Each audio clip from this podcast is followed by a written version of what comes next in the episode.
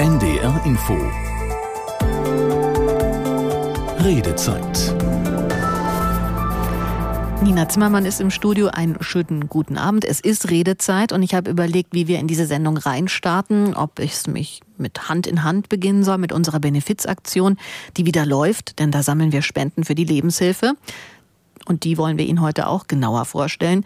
Oder ob ich mit der Überschrift zu unserem Thema starte. Wir sprechen nämlich heute über Leben mit Behinderung und fragen, wie kann Inklusion gelingen? Also, wie muss ein Alltag aufgebaut sein, an dem Menschen mit Behinderung sich nicht mehr den vorhandenen Strukturen anpassen müssen, sondern wir Strukturen schaffen, die es jedem Menschen, auch den Menschen mit Behinderung ermöglichen, von Anfang an ein wertvoller Teil dieser Gesellschaft sein zu können. Wenn Sie mitreden möchten zu diesem Thema, sehr gerne, seien Sie jetzt schon eingeladen 08000 44 1777 dann stellen wir sie hier ins Studio durch oder Sie mailen uns online. Aber ich dachte, ich hole einfach heute mal den ersten Studiogast gleich am Anfang dazu und wir sprechen ein wenig zum Kennenlernen. Nadine Schindel ist nämlich bei mir. Guten Abend. Guten Abend. Nadine, wollen wir duzen, wollen wir siezen? Wir haben das die ganze Zeit jetzt mit du gehabt, aber. Von mir aus ist das so in Ordnung mit dem du. Finde ich auch. Wir haben uns nämlich eigentlich schon sehr viel heute unterhalten. Ähm, Nadine ist 29, sitzt mir gegenüber in einem, einem ordentlich großen Rollstuhl. Ähm, du hast eine spastische Lähmung dass du heute mit Behinderung lebst. Möchtest du uns erzählen, was das mit der Kindheit zu tun hatte? Es hat damit zu tun, dass meine Mutter leider alkoholabhängig ist und für die Schwangerschaft nicht damit aufhören konnte.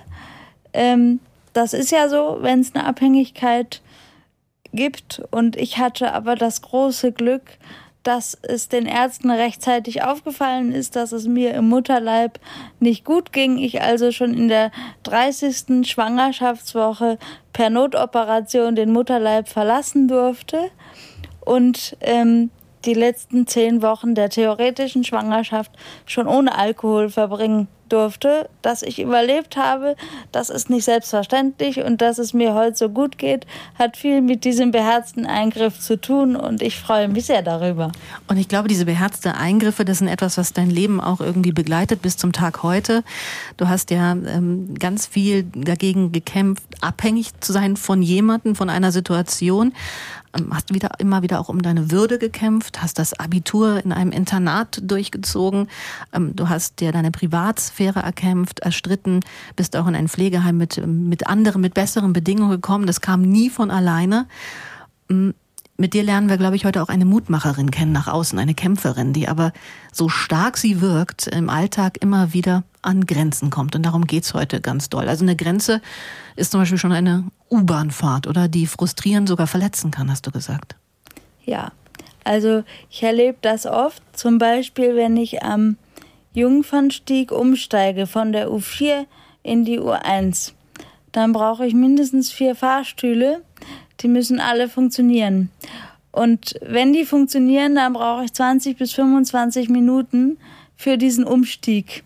Und in dieser Zeit fahren ganz viele Bahnen an mir vorbei und ich sehe, wie schnell so ein Umstieg geht, wenn man die Treppen nehmen kann. Und das ist ja noch die beste Variante. Eine Variante, die leider auch vorkommt und die nicht ganz so gut ist, ist, ähm, dass einfach der Fahrstuhl nicht geht und dieser Umstieg nicht klappt. Und ähm, das sind so Beispiele für Erfahrungen, die ich persönlich frustrierend finde, die mir irgendwie sagen, naja, so richtig mitmachen geht halt nicht. Ähm, und ein Beispiel für verletzende Erfahrungen ist, als eine Pflegerin zum Beispiel mir mal sagte, wenn ich dich sehe, dann geht es mir immer besser, weil ich, wenn ich sehe, was du alles nicht kannst, dann freue ich mich wieder über das, was ich alles kann. Oha. Und ich dachte, vielen Dank, ich mag dich auch sehr. Oh Aber darum soll es von meiner Seite aus heute gar nicht gehen. Heute Abend soll es um andere Geschichten gehen, nämlich wie äh, die gute, die positive, die mutmachende Seite dieser Erfahrung aussehen kann und was alle Menschen in ihrem jeweiligen Umfeld dafür tun können. Ich freue mich auf jeden Fall, dass du heute bei uns bist, von deinem Leben erzählst, von den Wünschen, aber auch Forderungen wenn man mit einer Behinderung lebt. Nadine Schindel ist unser Gast, ist übrigens auch im Vorstand der Lebenshilfe in Hamburg, also auch da aktiv. Und ich habe ja schon vorhin gesagt, für den sammeln wir für die Lebenshilfe hier im NDR mit all den Radios, die es gibt und mit dem Fernsehen. Hand in Hand für Norddeutschland ist unsere Benefizaktion jetzt auch wieder zu Weihnachten. Die Partner wechseln jedes Jahr und es ist dieses Jahr die Lebenshilfe. Und zugeschaltet ist uns da Alexandra Arnold aus Kiel. Sie ist Geschäftsführerin der Lebenshilfe Schleswig-Holstein. Schönen guten Abend. Schönen guten Abend nach Hamburg. Was ist die Lebenshilfe? Für wen ist die Lebenshilfe? Also Lebenshilfe, da muss man eigentlich ähm, erstmal ein bisschen historisch auch gucken, für wen ist Lebenshilfe. Früher haben die allermeisten Lebenshilfen im Namen auch Lebenshilfe für Menschen mit geistiger Behinderung äh, gehabt. Das ist heute in den allermeisten Fällen nicht mehr so. Ähm, denn ähm, ja, auch die Zielgruppen haben sich natürlich im Laufe der Zeit auch etwas erweitert. Aber es geht im Kern nach wie vor um Menschen mit sogenannten geistigen Behinderungen. Der Begriff ist ja durchaus auch äh, nicht umsonst umstritten. Ähm, also Menschen mit Behinderung, die im Alltag in der Regel einen Unterstützungsbedarf haben. Als die Lebenshilfe im Jahr 1958 in Marburg gegründet wurde, war wohl nicht klar, dass sie mal eine der größten Organisationen werden würde, die Angebote für Menschen mit Einschränkungen machen. Damals war es so eine Art kleiner Elternverein. Heute gibt es Vereine der Lebenshilfe in ganz vielen Städten in Deutschland. Sie betreiben Tageseinrichtungen, Wohnstätten, Werkstätten für behinderte Menschen. Jetzt habe ich schon gesagt, für behinderte Menschen, für Menschen mit Behinderung. Auch wir werden über die Sprache heute gut reden können. Sie bieten Beratungs- und Freizeitangebote und sind politisch aktiv. Äh, Frau Annett, wenn jemand 1958 so etwas gründet, wie war das damals? Aus welcher Zeit kam das? Das war die Nachkriegszeit. Also das war die Zeit, ähm, wo ähm, Angehörige von Menschen mit Behinderung und die Menschen selbst ähm, die Erfahrung gemacht haben, dass es regelrecht gefährlich war, mit einer Behinderung zu leben. Und entsprechend versteckt wurden Menschen mit Behinderung zu dieser Zeit auch immer noch. So 1958, da waren ja dann seit Kriegsende auch schon ein paar Jahre vergangen. Ähm, und ähm, dann sind es eben die Eltern in der Regel gewesen, die Angehörigen, die sich zusammengeschlossen haben und gesagt haben, wir möchten aber, dass unsere äh, Kinder manchmal ja auch schon erwachsenen Kinder, ähm, ein Stück mehr in Richtung der Mitte der Gesellschaft kommen. Aber da war man wirklich noch ganz in den Anfängen. Und äh, Tom Mutters ist eben ja die Galeonsfigur für Lebenshilfe gewesen, der diese Bewegung ins Rollen gebracht hat. Und auch, glaube ich, und das ist was ganz Wesentliches, worüber wir heute ja auch sprechen, Mut gemacht hat sich auch zu zeigen und zu sagen, ähm, es gibt uns, wir sind ein relevanter Teil der Gesellschaft und ähm, wir gehören einfach dazu. Was würden Sie denn sagen, sind heute so die drängendsten Themen der Lebenshilfe? Also die drängendsten Themen sind aktuell ähm, auch das Aufrechterhalten dessen, was über die vielen Jahre gewachsen ist und dafür zu sorgen, dass die Strukturen, die ähm, Angebote, die haben Sie ja schon auch benannt. Das ist ja eine unglaubliche Vielfalt, die wir in der Zwischenzeit haben, ähm, auf stabile Füße zu stellen, sodass sie für die Menschen auch wirklich das bedeuten und leisten können, was gebraucht wird. Und da befinden wir uns eigentlich nach wie vor immer noch in einem Entwicklungsprozess. Wir haben gesellschaftliche, aber eben ja auch gesetzliche Änderungen gehabt, auch in den vergangenen Jahren mit der Einführung des Bundesteilhabegesetzes. Ähm, die UN-Behindertenrechtskonvention ist von Deutschland 2009 schon ratifiziert worden und da ist äh, eine Menge Musik drin. Das heißt, so richtig auf den Punkt zu bringen, ist ähm, Inklusion ist auch Teil und Aufgabe von Lebenshilfe, aber natürlich ein gesamtgesellschaftliches Thema.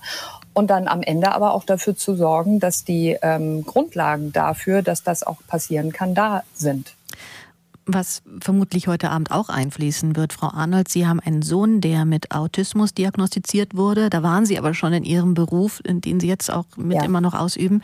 Aber vielleicht mal vorweggreifend. Sie haben also so genug Stellen auf dem Schulamt und Bildungsministerium kennengelernt. Äh, Sie haben auch viel gekämpft sich vielleicht auch abgekämpft für Ihren Sohn, bis ihn zur zwölften Klasse jetzt zu bringen. Wie unterstützt mhm. Sie das vielleicht auch bei der Lebenshilfearbeit heute? Es gibt mir die Möglichkeit, mich in die Perspektive von Angehörigen, denke ich, nochmal ähm, ein bisschen anders mit hineinversetzen zu können. Meine Erfahrung ist, dass ähm, auch ähm, Menschen mit Behinderung eben so unterschiedlich sind wie wir alle, dass auch Angehörige ganz, ganz unterschiedliche Blickwinkel haben. Ähm, nichtsdestotrotz teile ich da natürlich mit anderen Angehörigen eine Erfahrungswelt, vor allen Dingen in dem ähm, zum mhm. Teil eben auch kämpfen, auch wenn ich das Wort nicht so gerne benutze, weil es auch schon etwas ist, was einen vorprägt mitunter in der Herangehensweise. Aber ähm, in dem zu sagen, wie komme ich zum Beispiel an bestimmte Leistungen, wie kann ich es schaffen, meinen Angehörigen so zu unterstützen, dass ähm, ja er sie wie auch immer man sich bezeichnen möchte, auch ähm, gehört wird und seinen Weg auch gehen kann. Also ich verstehe, was Sie meinen, dass so ein kämpferisches äh, Verb natürlich dann auch schon die Richtung eingeht, aber am Ende können Sie ja auch dadurch einfach auch uns heute sagen, wo sind wir bei der Inklusion mittlerweile oder wo auch mhm. nicht. Alexander Arnold, wir freuen ja. uns, dass Sie dabei sind von der Lebenshilfe Schleswig-Holstein. Unser Blick geht bestimmt ganz viel in die Gegenwart, ins Hier und Jetzt und die Zukunft. Und das Thema heute, ich habe es eben gesagt, ein Leben mit Behinderung. Wie kann Inklusion gelingen? Und ein Gast fehlt noch, dann ist unsere Runde bis 22 Uhr komplett. Wir haben nämlich noch Professor Dr. Heinrich Greving dabei. Sie mussten jetzt ein wenig warten. Einen schönen guten Abend. Ja, guten Abend, Frau Zimmermann. Sie sind gelernter Erzieher, kommen aus der Jugendhilfe, wurden dann Heilpädagoge und Erziehungswissenschaftler, lehren seit fast 25 Jahren an der Katholischen Hochschule Nordrhein-Westfalen allgemeine und spezielle Heilpädagogik. Ich habe Sie aber auch als Gastdozent in Hamburg gefunden zum Thema Behindertenpädagogik. Sagt man das überhaupt noch so, Behindertenpädagogik? Man sollte das eigentlich nicht mehr so sagen, aber der Studiengang heißt seit 1970, 71 so. Und ähm, eigentlich müsste man ihn umbenennen, weil oder man müsste ihn erklären, weil wenn Sprache ähm, ein scharfes Schwert ist, dann ist es eine Festzementierung äh, von Begrifflichkeiten. Und wenn wir über die UN-Behindertenrechtskonvention reden, müsste man eigentlich nicht mehr über Behindertenpädagogik sprechen, Frau Arnold sprach ja gerade schon von zugeschriebener geistiger Behinderung. Das wäre mir dann auch mal lieber, wenn es überhaupt etwas wie eine geistige Behinderung gibt. Wir reden ja eigentlich über Beeinträchtigung. Eine Beeinträchtigung ist möglicherweise das, was ein Mensch mitbringt. Und eine Behinderung ist das, was ihm von außen quasi zugeschrieben oder angedroht wird. Also das, was Frau Schindel eben erzählte, die Sache mit dem Jungfernsteg ist ja eine eindeutige Behinderung, die nicht stattgefunden hätte, wenn sich die Leute bei der äh, Barrierefreiheit ein bisschen was gedacht hätten beim Bau äh, der U-Bahn, der Rampen und so weiter. Insofern geht es immer auch um Sprache, es geht aber auch um das Menschenbild hinter der Sprache. Mhm. Insofern der Begriff Behindertenpädagogik vielleicht 1970, 71 als empirischer Begriff richtig gewesen. Heute müsste man genauso wie den Begriff Behindertenrechtskonvention ähm, in die Tonne geben, weil es ist keine Konvention zu Menschen mit Behinderung, sondern es ist eine Konvention zu Menschen, die behindert werden. Aber das muss man erklären. Also bräuchten wir eine andere Sprachregelung eigentlich. Das ist ja auch Teil der Inklusion, vielleicht da auch heute im Laufe der 90 Minuten so ein bisschen bewusster auf Sachen zu gucken. Ähm, wann und warum wurde denn spezielle Pädagogik für Sie überhaupt zum Thema? Das ist tatsächlich passiert nach der Erzieherausbildung. Ich habe nach der Erzieherausbildung meinen Zivildienst machen dürfen, Anfang Mitte der 80er Jahre. Und habe ich dann gedacht, ich habe in der Erzieherausbildung schon so einiges gesehen, Jugendhilfe, Kindertagesstätten, Kindergärten. Und äh, da bin ich in eine große Komplexeinrichtung hineingegangen. Die haben sich gefreut, weil da hatten sie mal einen Zivi, der als kompletter Erzieher vom ersten Tag an arbeitsfähig und einsetzbar war. Und das habe ich dann auch gemacht, also bei mir in der Nachbarschaft im Wohnort. Und ähm, habe dann gedacht, mein Gott, was passiert hier eigentlich mit den erwachsenen Menschen, die damals Behinderte hießen, ne? Menschen mit Beeinträchtigung, erwachsene Männer. Und ich war gar nicht so zufrieden mit der Art von Pädagogik oder Betreuung oder was auch immer da gerade passiert ist. Und ähm, es gab keine Begegnung, es gab keine gute Freizeitgestaltung, es gab eigentlich ein Verwahren Anfang, Mitte der 80er Jahre. Und das hat mich fürchterlich aufgeregt. Und ähm, ich habe mich dann damals mit meinem damaligen Gruppenleiter ziemlich angelegt. Der hat mich dann sofort beim Heimleiter angeschwärzt. Der hat mich dann sofort eingeladen zum Gespräch, der Heimleiter. Und dann saß ich da als armer Erzieher, einem gut diplomierten Sozialpädagogen gegenüber, der schon eine Menge Berufserfahrung hatte. Und der dann am Ende des Gesprächs sagte, Herr Greving, ich verstehe Sie gut. Sie haben mich im Rücken, setzen Sie Ihre Ideen durch. Und da habe ich gedacht, oh Mann, was ist das denn für eine Nummer? Ähm, ich als kleiner Erzieher, der gerade mal vier, fünf Wochen im Gruppendienst ist und eigentlich nur einen Zivi-Status hat, kriegt äh, die Rückendeckung, wo jemand sagt, ja, wir brauchen eine Veränderung in dieser Gruppe, wir brauchen eine Veränderung in der Pädagogik. Und das hat mir auf der einen Seite Mut gegeben, auf der anderen Seite aber nochmal dargestellt, da ist was dran an der Thematik, es müssen sich Dinge verändern.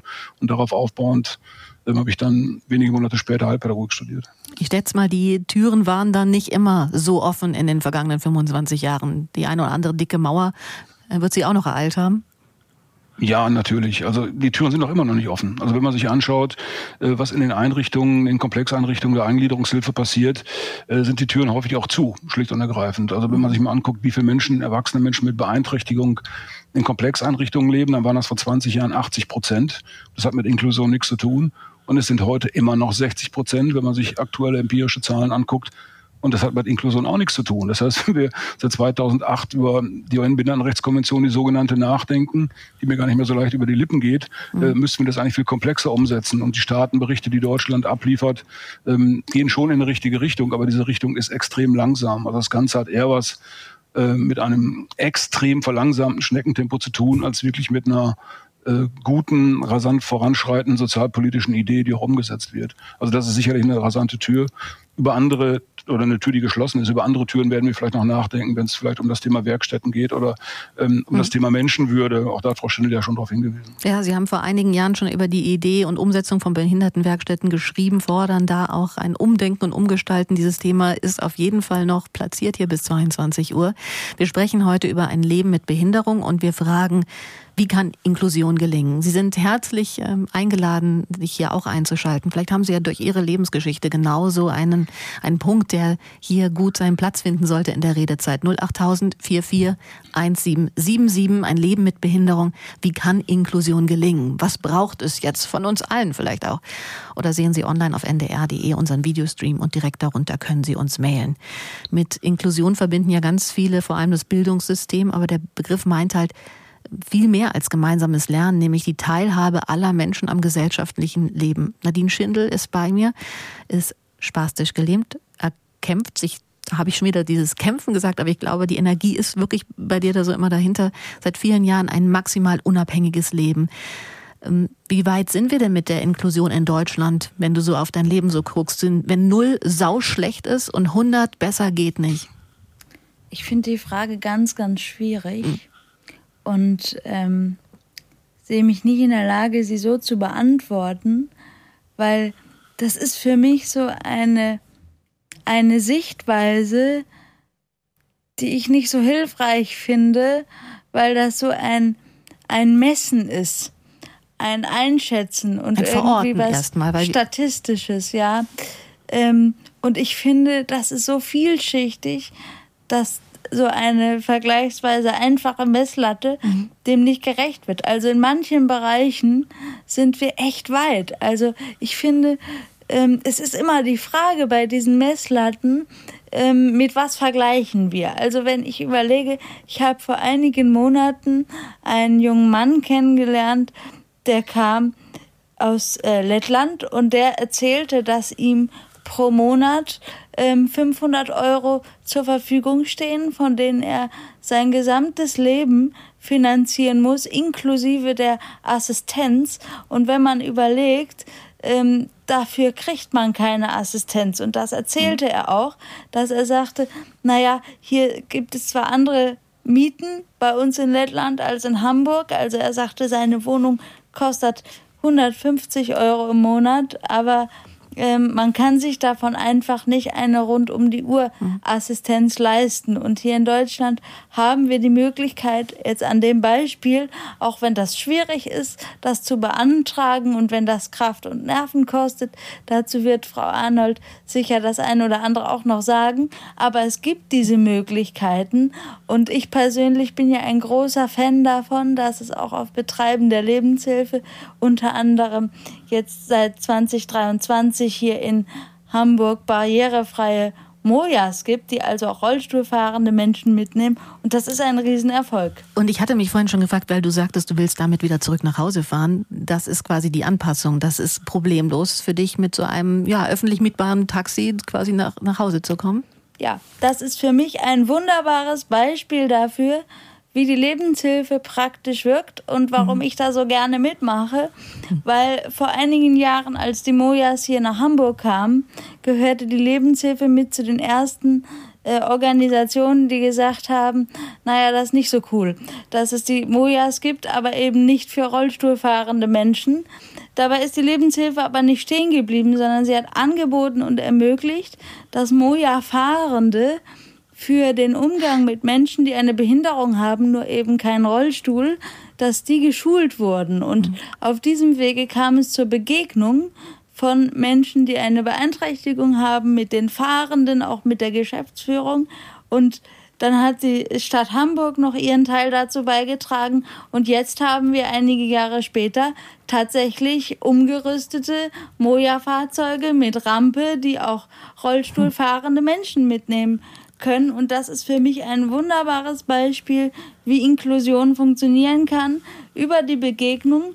Und ich finde eben, nicht über Listen, was alles nicht klappt und viele, viele traurige Geschichten, die können auch Menschen ohne Beeinträchtigung ganz viele erzählen, sondern über so Mutmachgeschichten, über Begegnung und über das Miteinander. Und eine der Mutmachgeschichten, und das werden wir bestimmt in bis 22 Uhr auch noch ganz genau erzählt bekommen, aber vielleicht schon mal als Vorstellung, wie wichtig ist es für dich, dass du mittlerweile alleine wohnen kannst? Am Hamburger Hafen, äh, Festland nennen sich die Wohnungen.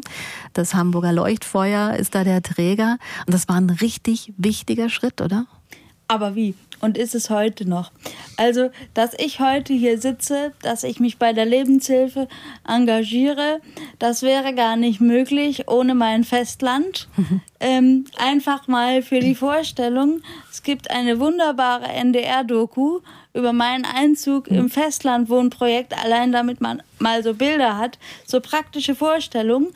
Und in diesem Beitrag kann man sehen, wie das mit meiner ehemaligen Hauseingangstür so war. In der Wohnung, in der ich vorher gewohnt habe. Das war eine ganz normale Hauseingangstür. Die musste ich mit viel Schwung aufziehen. Dann musste ich mit einem Affenzahn da durchfahren und hoffen, dass mich diese Tür nicht erschlägt. Und das für eine Fahrt, also ein Wohnungsverlassen und ein Wohnungswiederaufsuchen ja jeweils zweimal. Und das war ein solcher Kraftakt, dass ich an manchen Tagen einfach gesagt habe, nein, heute kann ich vielleicht nur einmal am Tag raus, mal eben kurz zum Einkaufen, aber nicht nochmal zum Spazieren gehen, weil mir diese Kraft fehlt, mit dieser hm. Tür fertig zu werden. Und bei Festland gibt es automatische Türen. Das heißt, da gibt es einen Knopf und die Tür öffnet sich freundlicherweise.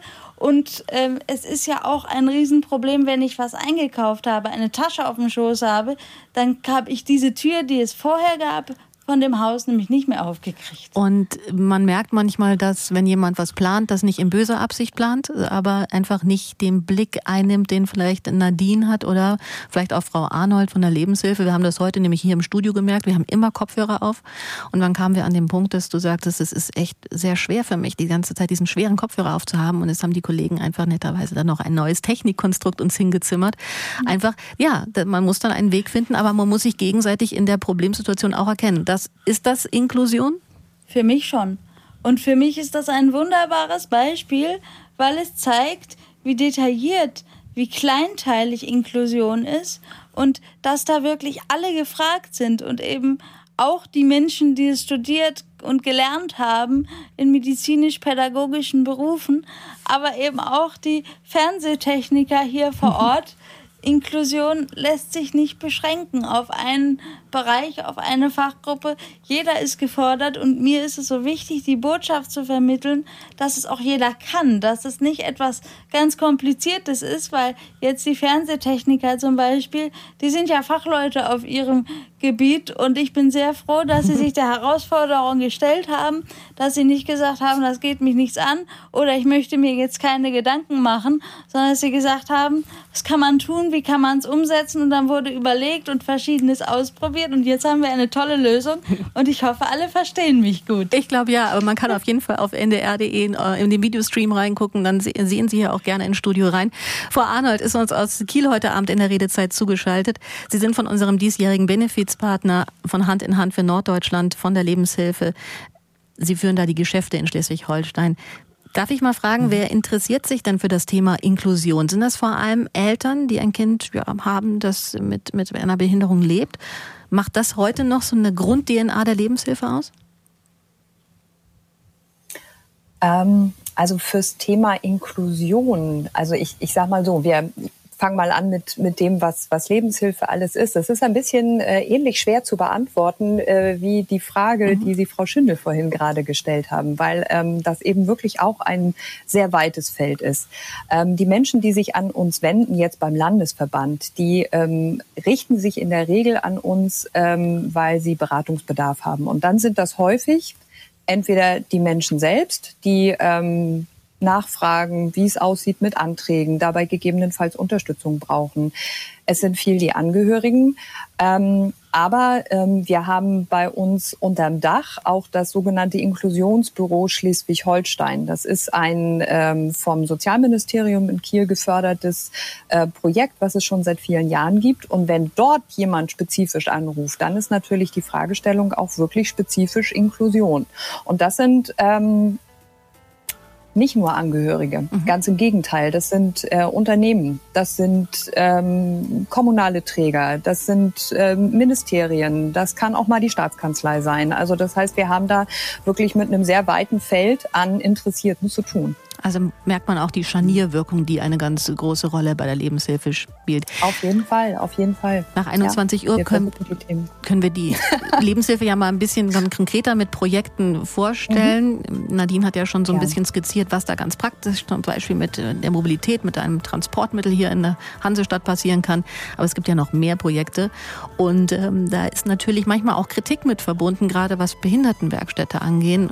Das wird uns auch noch beschäftigen in der kommenden Stunde. Vor allem allem sind wir aber gespannt, dass Sie uns anrufen und was Sie uns erzählen zu dem Thema. Wir sprechen heute über ein Leben mit Behinderung und fragen, wie kann Inklusion gehen? Was braucht es jetzt? Was braucht es da vielleicht auch ein Umdenken? 08000 44 1777. Melden Sie sich gerne, schalten Sie sich ein und dann gehen wir in die kommende Stunde Redezeit rein.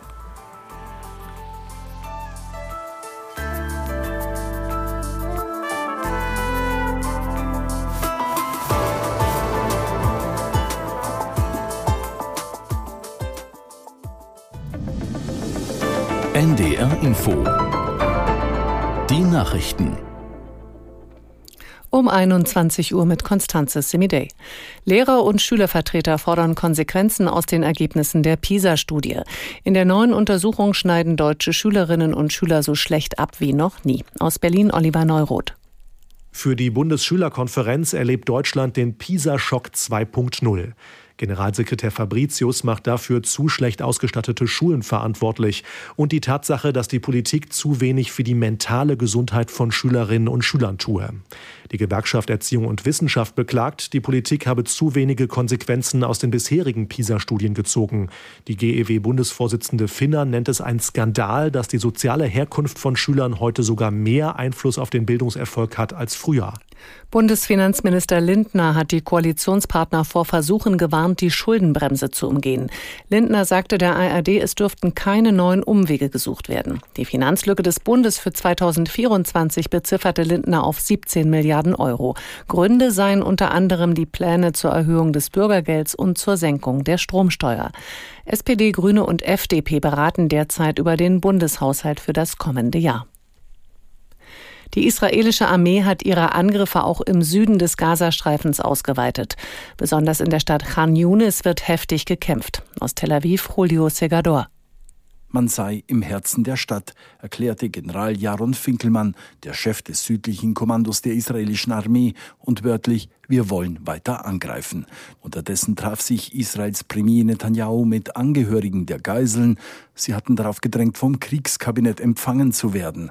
Erste Angehörige, die das Treffen verließen, berichteten Medienangaben zufolge von einem chaotischen, nicht organisierten Treffen. Zudem soll Netanyahu zum Unmut der Angehörigen gesagt haben, es werde nicht möglich sein, alle Geiseln zurückzubringen.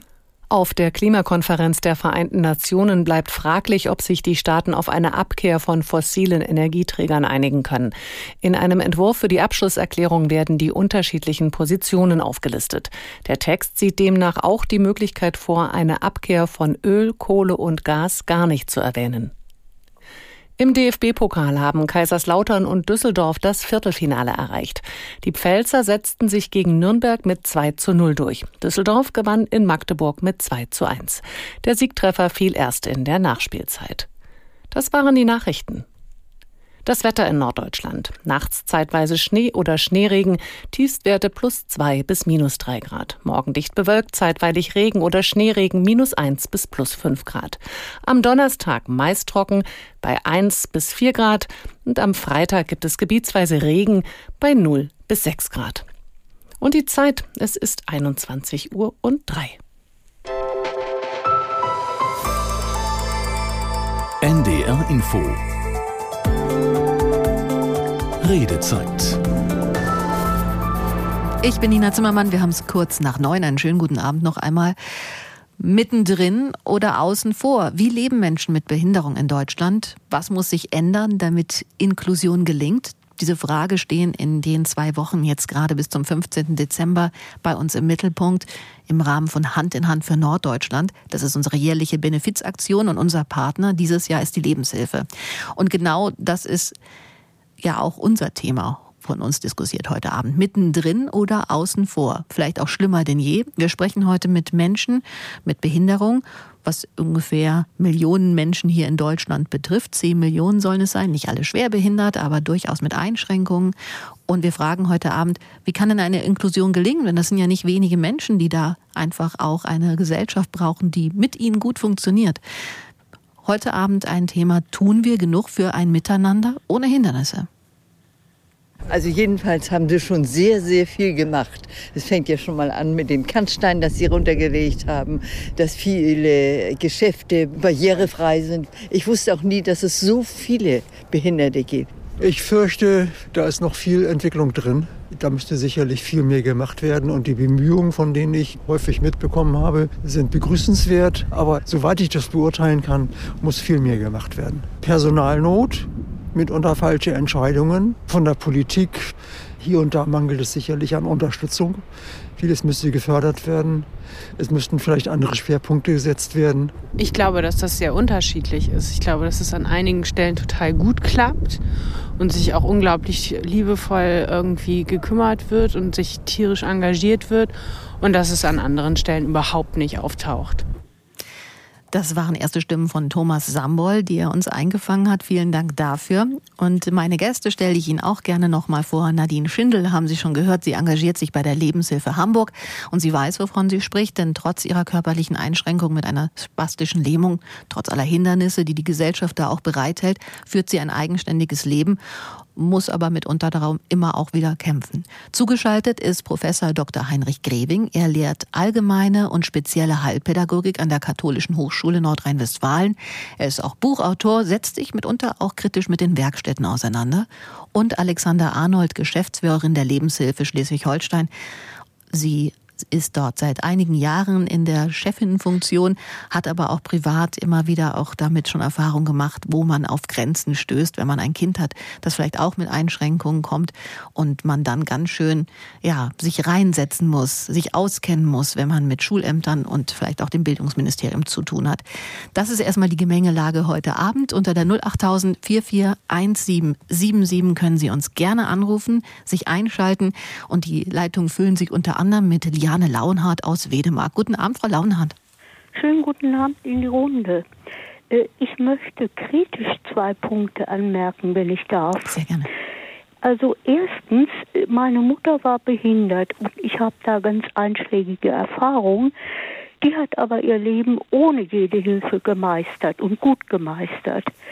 Äh, aber was ich sagen wollte, äh, ich hatte einen inzwischen kürzlich leider verstorbenen blinden Verwandten. Und dem haben seine Großeltern früher den Besuch einer damals noch teuren Blindenschule ermöglicht. Und er hat sein ganzes Leben lang seinen Lebensunterhalt selbst verdient, die dollsten Sachen unternommen, einschließlich Bergsteigen mit Seilschaften und man kann das gar nicht beschreiben als Blinder. Also ich habe immer nur den Hut gezogen. Aber was er immer betont hat, wenn er auf eine normale Schule hätte gehen müssen, dann wäre er im Leben gescheitert. Und nur der Besuch der speziellen Blindenschule hat ihm ein solches erfülltes Leben ermöglicht. Das ist der eine Punkt. Mhm. Der andere Punkt, ich habe einen guten Freund, äh, der war Sonderschullehrer, also ist inzwischen in Pension. Und den rufen jetzt noch dauernd verzweifelte Eltern an, die ihre Kinder nicht auf normale Schulen schicken wollen, weil sie die, Betreu die ganz persönliche und spezielle Betreuung einer Sonderschule für ihre Kinder möchten und nicht die auf eine mhm. normale Schule schicken, wo gar nicht eine solche spezielle Betreuung möglich ist. Und diese beiden Punkte wollte ich gern anmerken. Ich meine, zur Inklusion würde auch eine spezielle Inklusion gehören in Gestalt eben spezieller mhm. Einrichtungen, wo den Leuten die äh, äh, Aufmerksamkeit und äh, Hilfe zuteil werden kann, die eine normale Schule überhaupt nicht geben kann. Frau Launert, vielen Dank erstmal. Mich, Frau Ulmer, gleich ähm, den Experten in der Runde dazu. Herr Professor Dr. Greving ist ja Wissenschaftler, Leiter allgemeine und spezielle Heilpädagogik. Ich fange mal andersrum an. Gibt es einen Trend, dass man weg von diesen Sonderwelten geht? Die Sonderschule wird angesprochen, die, die, die Blindenschule und dass man es versucht, in, im normalen Schulsystem mehr und mehr zu integrieren? Oder wie ist da momentan so der Stand? Wie erleben Sie das? Es gibt unterschiedliche Trends und der Trend im Schulbereich ist tatsächlich, seitdem wir 2008 die Behindertenrechtskonvention in Deutschland unterzeichnet haben, dass eine ganze Menge in Inklusion in Richtung Schule passiert, was nicht unbedingt immer inhaltlich wirklich richtig ist. Und was die Frau Launert gerade sagt, macht ja nochmal deutlich, dass die Professionalität in den Regelschulen auch dann eine heilpädagogische, sonderpädagogische, Wort auch immer, pädagogische Professionalität sein muss, die in Sonderwelten, Sondereinrichtungen mehr oder weniger ja immer gegeben war. Und ähm, auf diesem Hintergrund äh, braucht es eine andere Art von, von Professionsorientierung, ähm, auch in Schulen. Inklusion ist an der Stelle kein Sparmodell. Inklusion im Bereich Wohnen ist schon viel, viel problematischer, wenn wir über erwachsene Menschen reden, die möglicherweise inklusiv beschult worden sind und dann denken, wir können auch in eine inklusive Wohn- und Arbeitswelt hinein. Da ist es schon viel, viel schwieriger. Ich sagte ja gerade schon, 60 Prozent von Menschen mit komplexen Beeinträchtigungen wohnen immer noch in Sonderwelten. Mhm. Und im Bereich Arbeit ist es noch ein bisschen schwieriger. Das heißt, es gibt ganz unterschiedliche Trends. Man könnte fast sagen, je nach Lebenswelt und nach Lebenswelten, aber auch je nach Bundesland, je nach Refinanzierungsmodell in den jeweiligen Bundesländern gibt es unterschiedlich starke Vernehmlassungen von Inklusion. Hamburg als Stadtstaat, ähm, ähnlich wie Bremen, ist da relativ weit vorne. Ähm, wenn ich in andere Bundesländer hineingucke, ich will jetzt kein, kein Bashing betreiben, deswegen nenne ich mal nur Mecklenburg-Vorpommern oder Baden-Württemberg, die ganz unterschiedlich vorangehen, ähm, die aber tatsächlich, wenn es um eine konsequente Umsetzung von Inklusion sind, geht, weit hinten dran sind. Also mhm.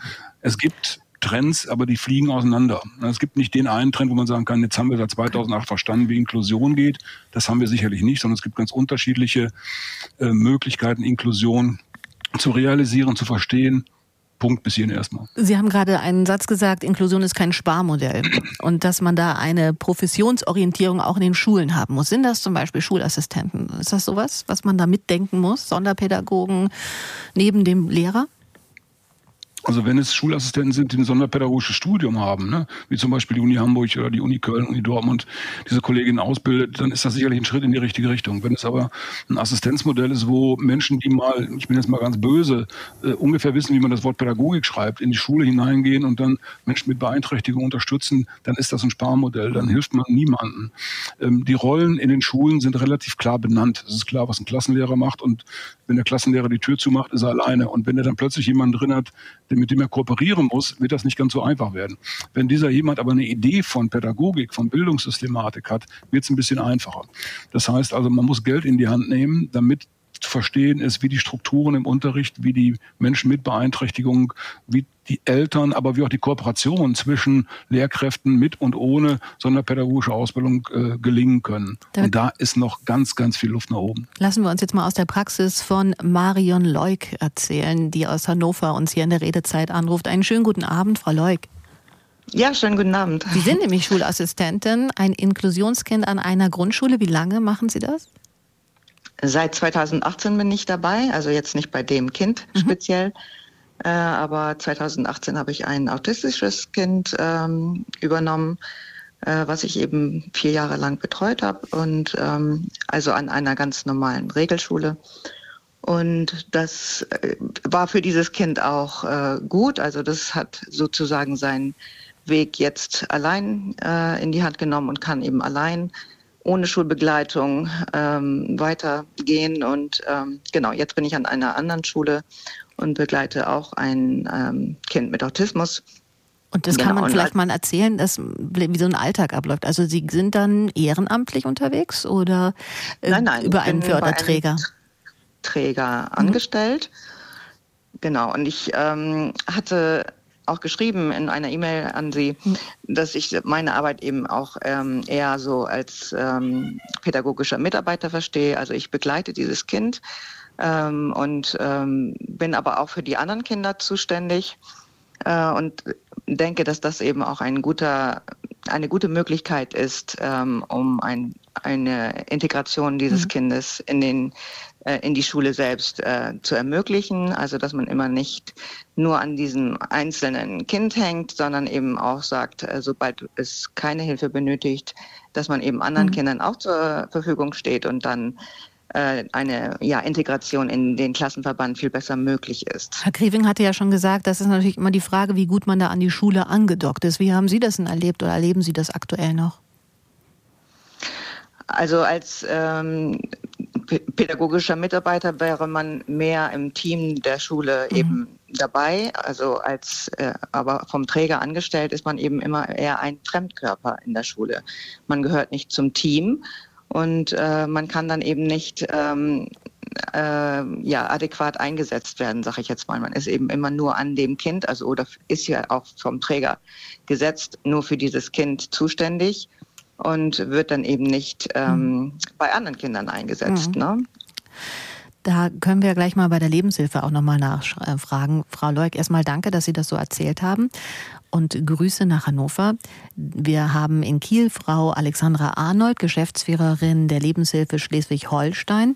Wie wichtig ist denn für die Lebenshilfe genau diese Begleitung, diese Schulassistenz, die man bereitstellen kann, diese Begleitung durch einen Schulalltag, ein in der eben nicht in der Sonderschule, in der Sonderwelt, sondern in der regulären Schule, Grundschule, Gymnasium, was auch immer da vielleicht gerade passiert. Das ist schon ein sehr, sehr wichtiger Part und ein sehr ähm, wesentlicher Teil der, der Unterstützungsleistungen an Regelschulen. Ähm, ich würde ganz gern noch mal äh, kurz ein Stück zurückgehen zu der Anruferin, die vorhin sagte, dass ähm, diese spezifischen Unterstützungsleistungen ja an also in Schleswig-Holstein, ich weiß nicht, ob das bundesweit gilt, äh, sagt man Förderzentren in der mhm. äh, Regel. Wir sagen gar nicht so Sonderschulen. Ähm, und ähm, also diese Unterscheidung zwischen Förderzentren, wo es dann die spezifische Unterstützung gibt, und den Regelschulen. Mit anderen Worten, die Kinder schaffen das ja gar nicht an den Regelschulen. Da ist natürlich auch immer noch so eine gedankliche Trennung drin. Und ähm, das hat man unter anderem in Schleswig-Holstein auch im Verlauf der letzten Jahre immer weiter in Richtung Integration der Kinder aus den Förderzentren in äh, die Regelschulen vorangetrieben. Und damit kam dann eben auch, dass die Schulassistenzen oder Schulbegleitungen, da sind auch die Begrifflichkeiten bundesweit durchaus unterschiedlich, ähm, immer mehr zugenommen hat. Und was das, was äh, die Anruferin eben beschrieb, ähm, ist eben dann Teil der Wahrheit. Das heißt, es gibt die Träger, wo die Schulbegleitungen angestellt sind, wo spezifische Eingliederungs- oder Jugendhilfeleistungen dahinter stecken für das Kind, damit es im Regelschulbetrieb ähm, dann wirklich auch mit teilhaben kann. Und da gibt es durchaus viele Lebenshilfen, die in diesem Bereich auch unterwegs sind. Und wie gut das funktioniert, hat in der Tat sehr viel damit zu tun, ähm, wie die Zusammenarbeit mit den Schulen funktioniert, wie die Zusammenarbeit insgesamt als System funktioniert. Und da wir da aber immer jetzt in der Zwischenzeit mit mehreren ähm, Strängen zu tun haben, ist das gar nicht so einfach das auch wirklich funktionieren zu lassen. Mhm. Ähm, und ähm, letzten Endes ähm, kann man ja aber auch aus meiner Sicht zumindest ähm, nicht sagen, dann müssen wir eben zurück und alles wieder spezifisch machen, weil es letzten Endes ähm, eigentlich darum gehen muss, die Regelschulen und das Regelschulsystem auf eine Art und Weise zu entwickeln und auszustatten, dass es eben möglich wird, hm. ähm, Menschen, Kinder, Jugendliche mit unterschiedlichsten Bedarfen auch wirklich in den Klassenverbänden zu beschulen. Aber die das pfeifen ja teilweise auch aus dem letzten Loch, immer hat man das Gefühl. Ja, ne? das, das ist, na klar, das heißt, also Inklusion heißt an der Stelle, für mich zumindest nicht, es gibt da auch wunderschöne Karikaturen zu, ähm, alle Mann in einen Sack und wer es schafft, ist ne, wunderbar. Mhm. Sondern ähm, es geht letzten Endes darum, äh, die Bedarfe ja nicht aus den Augen zu verlieren. Das heißt, nicht zu negieren, dass die Kinder einen ähm, anderen Unterstützungsbedarf haben und dass da auch pädagogisches Fachpersonal selbstverständlich mit dabei sein müssen, dass Sonderpädagogen dabei sein müssen. Professor Grebing hat das auch schon gesagt.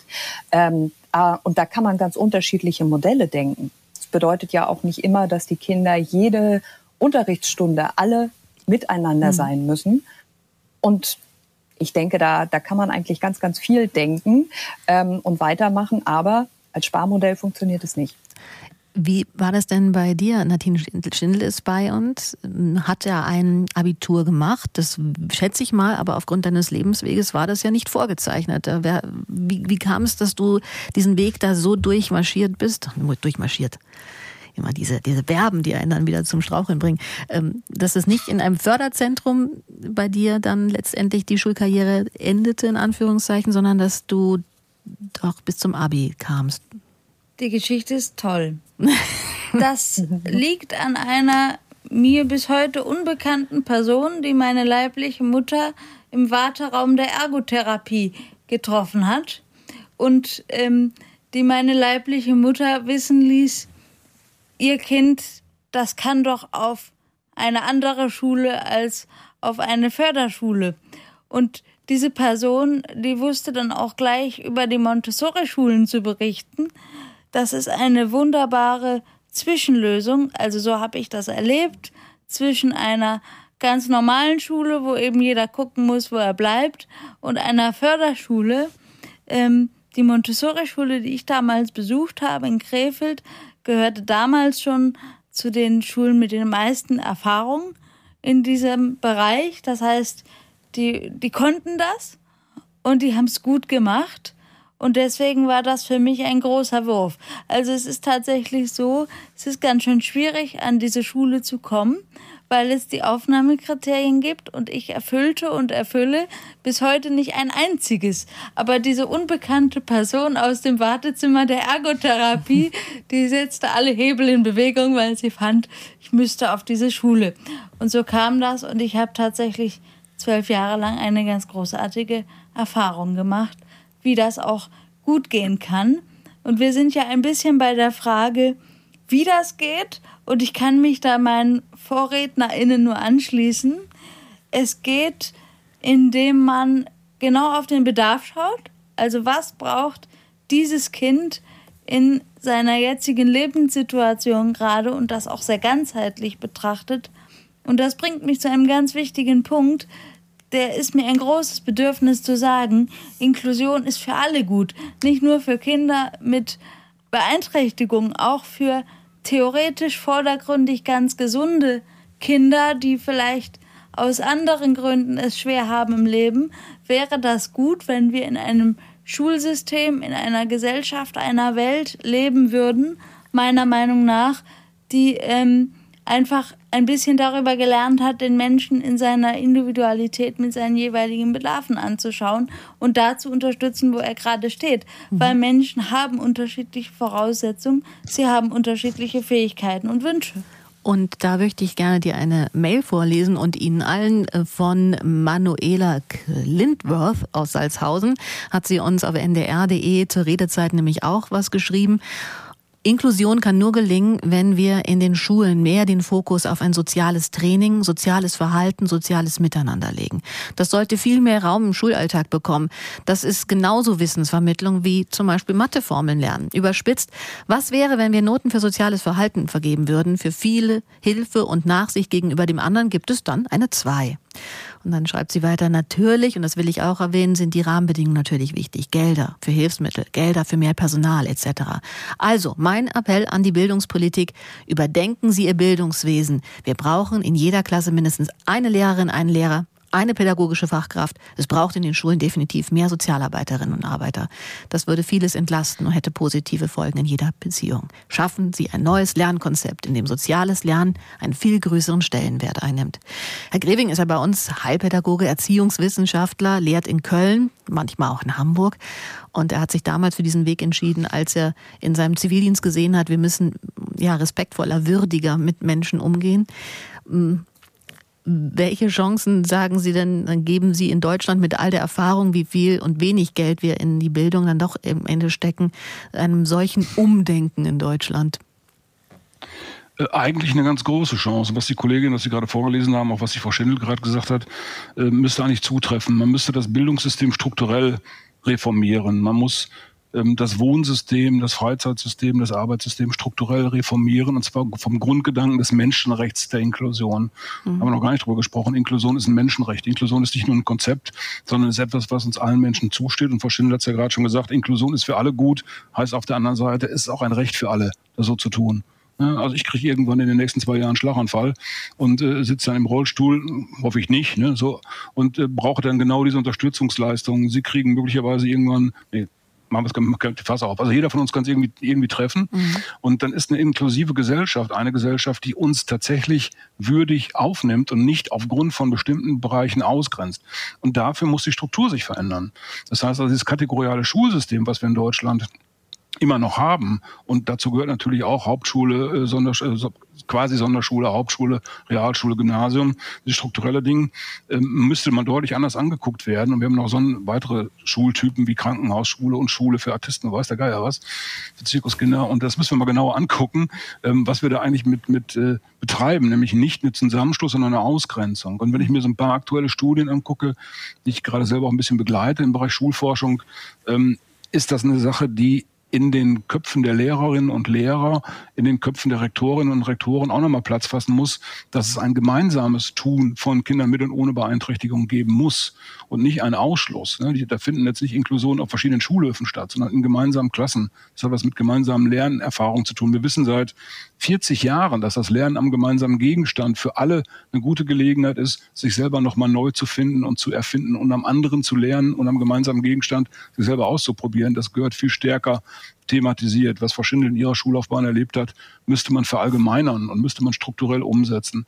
Ähm, dazu muss man tatsächlich ein bisschen Geld in die Hand nehmen, weil die Ausbildung der Kolleginnen und Kollegen auch im Regelschulbereich dann mehr heilpädagogische Elemente übernehmen müsste. Und das Schulsystem müsste generell inklusiver sein, sodass dann der Weg in die sogenannten Sonder- oder Förder- oder wie sie mhm. sonst heißen, Schulen nicht mehr notwendig ist. Das Gleiche gilt im Übrigen für alle anderen Bereiche auch. Und das ist ja eine Frage oder eine Antwort schon auf unsere Frage, wie kann Inklusion gelingen, dass man da einfach auch vielleicht ansetzen müsste und vielleicht sich aber auch politisch auch Gehör verschafft. Da werden wir auch noch in der nächsten halben Stunde sprechen, weil äh, Nadine Schindel war eigentlich auf dem besten Wege, da dich für die Bürgerschaft in Hamburg zu bewerben, was dann aber auf Platzlisten Platz 52 nicht äh, letztendlich erfolgreich war. Aber wir können ja nachher noch mal drüber sprechen, wie wichtig so eine politische Vertretung auch ist. Ich würde aber hier in unserer Redezeit ähm, erstmal eine Hörerin noch dazu holen. Hildegard Saub aus Braunschweig ist nämlich dran. Einen guten Abend, Frau Saub. Guten Abend. Und Sie sagen, die Sprache ist schon mal ganz wichtig. Und vielleicht ist das auch ein Hinhörer für alle, die eben nicht so viel private Erfahrung damit haben. Wie denken Sie darüber? Ähm, ich habe bislang auch immer gesagt, entweder behindert oder Menschen mit Beeinträchtigungen. Und dann sagte ein junger Syrer zu mir, der da gerade zwei Jahre oder anderthalb Jahre in Deutschland war, du sag das nicht behindert. Sag, oder bei uns heißt es Menschen mit besonderen Bedürfnissen. Und es war irgendwie so, als würde irgendwie so, so eine Lampe angehen, wo ich gedacht habe, mir na klar, Menschen mit besonderen Bedürfnissen, das impliziert automatisch die Frage, was brauchst du? Was kann ich für dich tun? Und seitdem äh, ist es viel leichter für mich.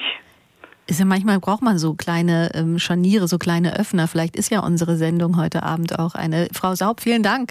Ähm, Nadine, ähm, es ist ja gerade in der Sprache, im Alltag, gibt es bestimmt viele Formulierungen, die einen verletzen. Der andere mag das gar nicht so meinen. Was sind denn so Beispiele, wo du äh, vielleicht auch allen Hörerinnen und Hörern sagst, hm, lass mal gut sein. Wir haben neulich Wetten das zum Beispiel gesehen. Da haben wir uns heute Nachmittag ja auch drüber unterhalten. Da war ein kleiner Junge im Rollstuhl und ähm, einer der größten Entertainer des Landes hatte, Thomas Gottschalk, sagte irgendwann, du bist ja an deinen Rollstuhl gefesselt. Wie hast du das gefunden? Ich finde, dass er recht hat. Gefesselt? Also zumindest, wenn ich jetzt an mich denke, mhm. bei diesem Jungen, der in der Sendung war, war das ja offensichtlich anders.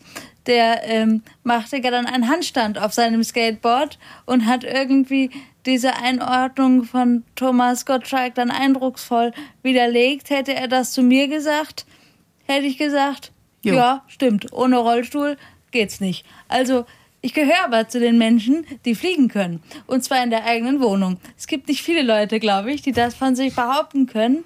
Möglich macht das ein Liftersystem. Das können sich interessierte Menschen herzliche Einladung dazu in der besagten NDR-Doku über meinen Einzug bei Festland anschauen. Du fliegst wirklich an der Decke ja, entlang. Ich fliege an der Decke. Weil, ins naja, Bett. genau, mit den Füßen ins Bett, das geht ja nicht so gut. Mhm. Und ich hatte eine Physiotherapeutin, die sagte mir dann vor einigen Jahren, ähm, du könntest doch hier aus dem Pflegeheim ausziehen, wenn du selbst ins Bett kämst, weil da brauchst du ja die meiste Hilfe. Und ich sagte, ja, aber das ist ja das Problem. Das geht ja nicht. Und dann sagte sie, wer hat dir denn gesagt, dass das mit den Füßen gehen muss? Wenn du nicht gehen kannst, dann musst du eben fliegen.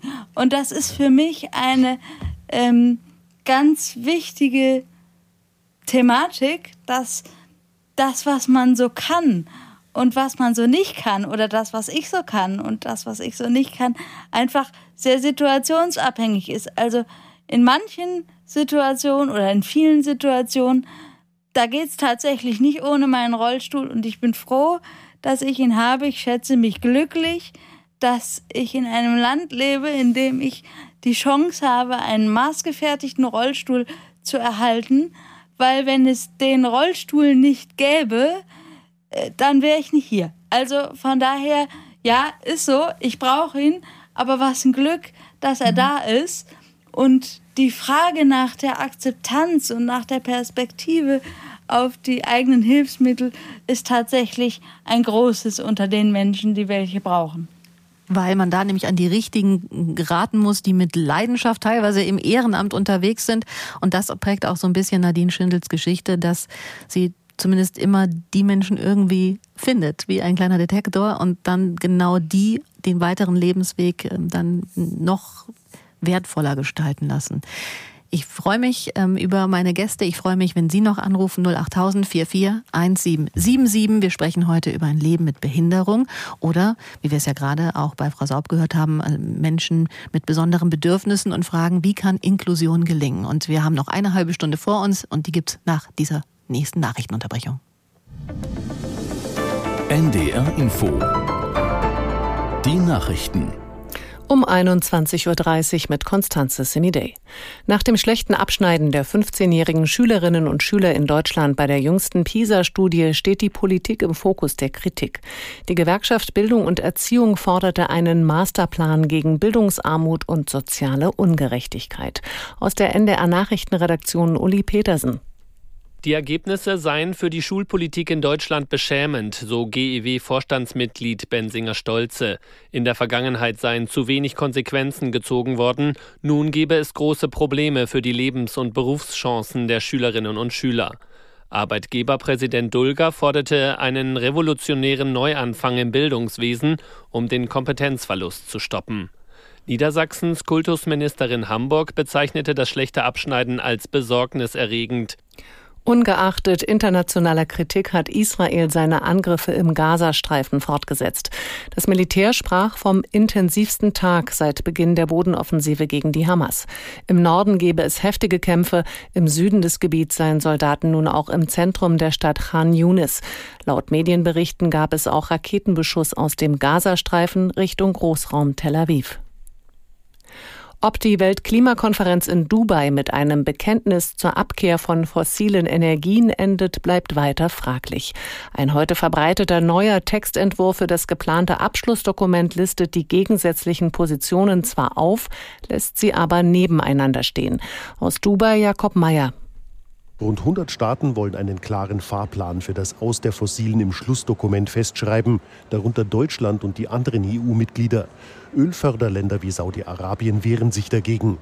Laut neuen Berechnungen des Global Carbon Project drängt die Zeit, um die in Paris vereinbarten Klimaziele noch einzuhalten. Demnach ist der CO2-Ausstoß im vergangenen Jahr nochmals um 1,1 Prozent gestiegen.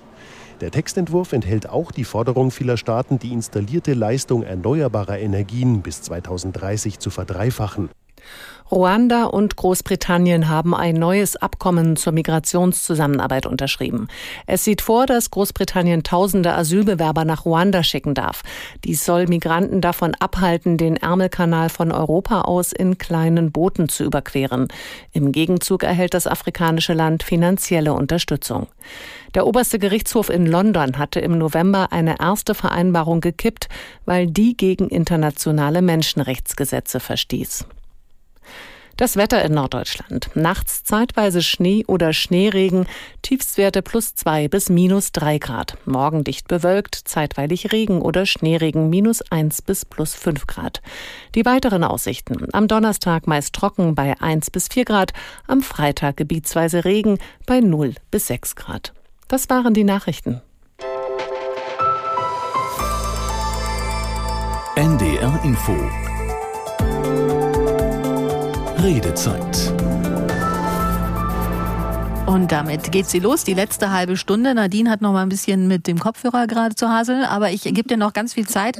Ich begrüße nämlich noch mal alle. Ähm, herzlich willkommen, ich bin Nina Zimmermann und wir haben, jetzt ist die Frisur ganz durcheinander, ähm, wir haben ein Thema heute, das sich Leben mit Behinderung nennt. Wie kann Inklusion gelingen? Und ich freue mich über Ihre Anrufe unter der 08000 441777. Passt es oder? Ja, so halbwegs. Halbwegs. Also ich sag mal, Jetzt hast du aber ein Bett her, her der gerade mit, mit so. Sonst können wir dir gerne nochmal von der anderen Seite helfen. Sollen wir? Oder? Ich glaube, jetzt sitzt es, aber Gut. wie die Haare aussehen, kann ich natürlich nicht sagen. Das können alle auf dem Videostream sich nochmal. Nein, das ist alles gut. Äh, Nadine Schindel sitzt mir gegenüber im, im Rollstuhl. Ein, sie hat eine spastische Lähmung, ist ganz engagiert bei der Lebenshilfe in Hamburg und zugeschaltet ist uns auch Alexandra Arnold, Geschäftsführerin der Lebenshilfe Schleswig-Holstein, die dieses Jahr ja Partner bei Hand in Hand für Norddeutschland ist.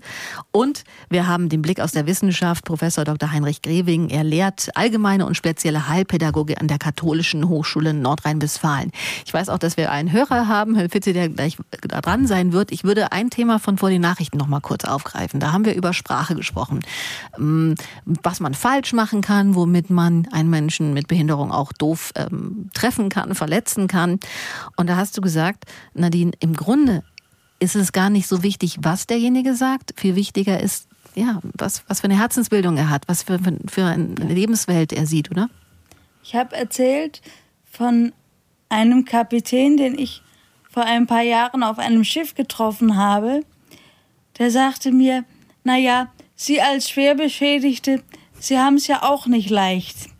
Aber da war so eine Herzenswärme, so eine echte menschliche Anteilnahme drin, dass mich das überhaupt nicht gestört hat, dass man jetzt über dieses Wort, wenn man denn wollte, diskutieren könnte.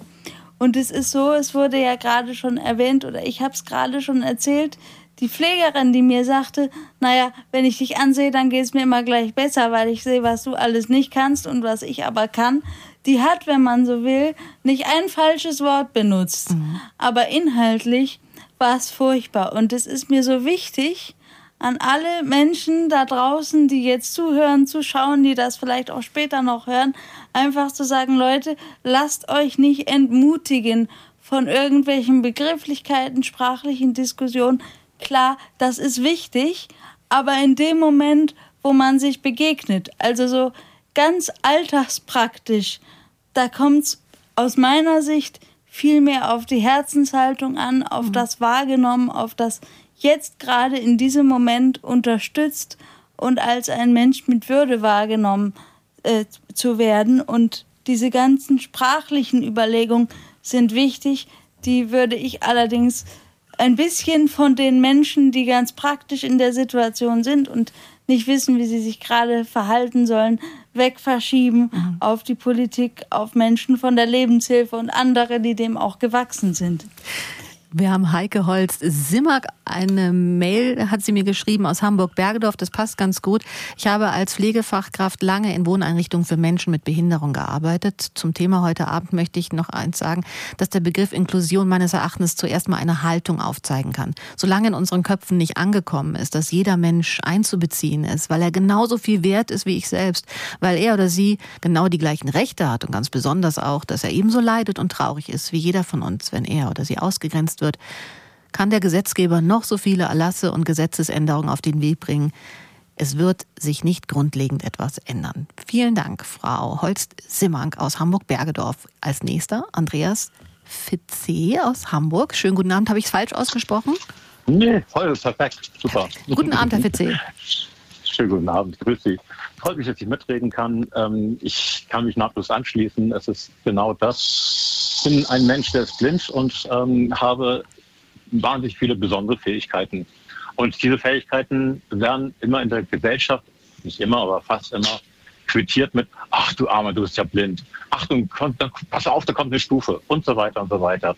Das heißt, Menschen gehen in der Regel von dem aus, was sie aus ihrer Welt, aus ihrer Lebenswirklichkeit als das wahrnehmen, was sie kennen, nämlich das, was anstrengend ist oder was, was herausfordernd ist und so weiter. Mit den Fähigkeiten, die ich habe, trage ich unglaublich viel dazu bei, dass diese Gesellschaft eine bessere werden kann. Aber ich kämpfe die ganze Zeit gegen unglaubliche Hürden in den Köpfen der Menschen, weil sie eben halt sich gar nicht vorstellen können, dass ein Blinder viel mehr kann als Menschen, die vermeintlich keine Behinderung haben, weil ich eben halt zum Beispiel die ganzen Gesichter um mich herum nicht sehen brauche, weil ich eben halt ganz viele Dinge mit meinen Inneren sehen kann, an den Menschen ablesen kann und weil ich eben halt mit den Fähigkeiten, die ich habe als IT-Manager und als Coach, ganz viele Dinge bewirken kann, wo eine Gesellschaft, wenn sie dann offen wäre für Wachstum auf anderen Ebenen, nicht Wachstum durch Geld im Sinne von ähm, klassischer Effektivität, mhm. könnten wir eben halt eine Gesellschaft werden, die wesentlich reicher ist auf anderen Ebenen. Darf ich? Nicht wundern, ich sitze gerade Zug. Immerhin äh, fährt er.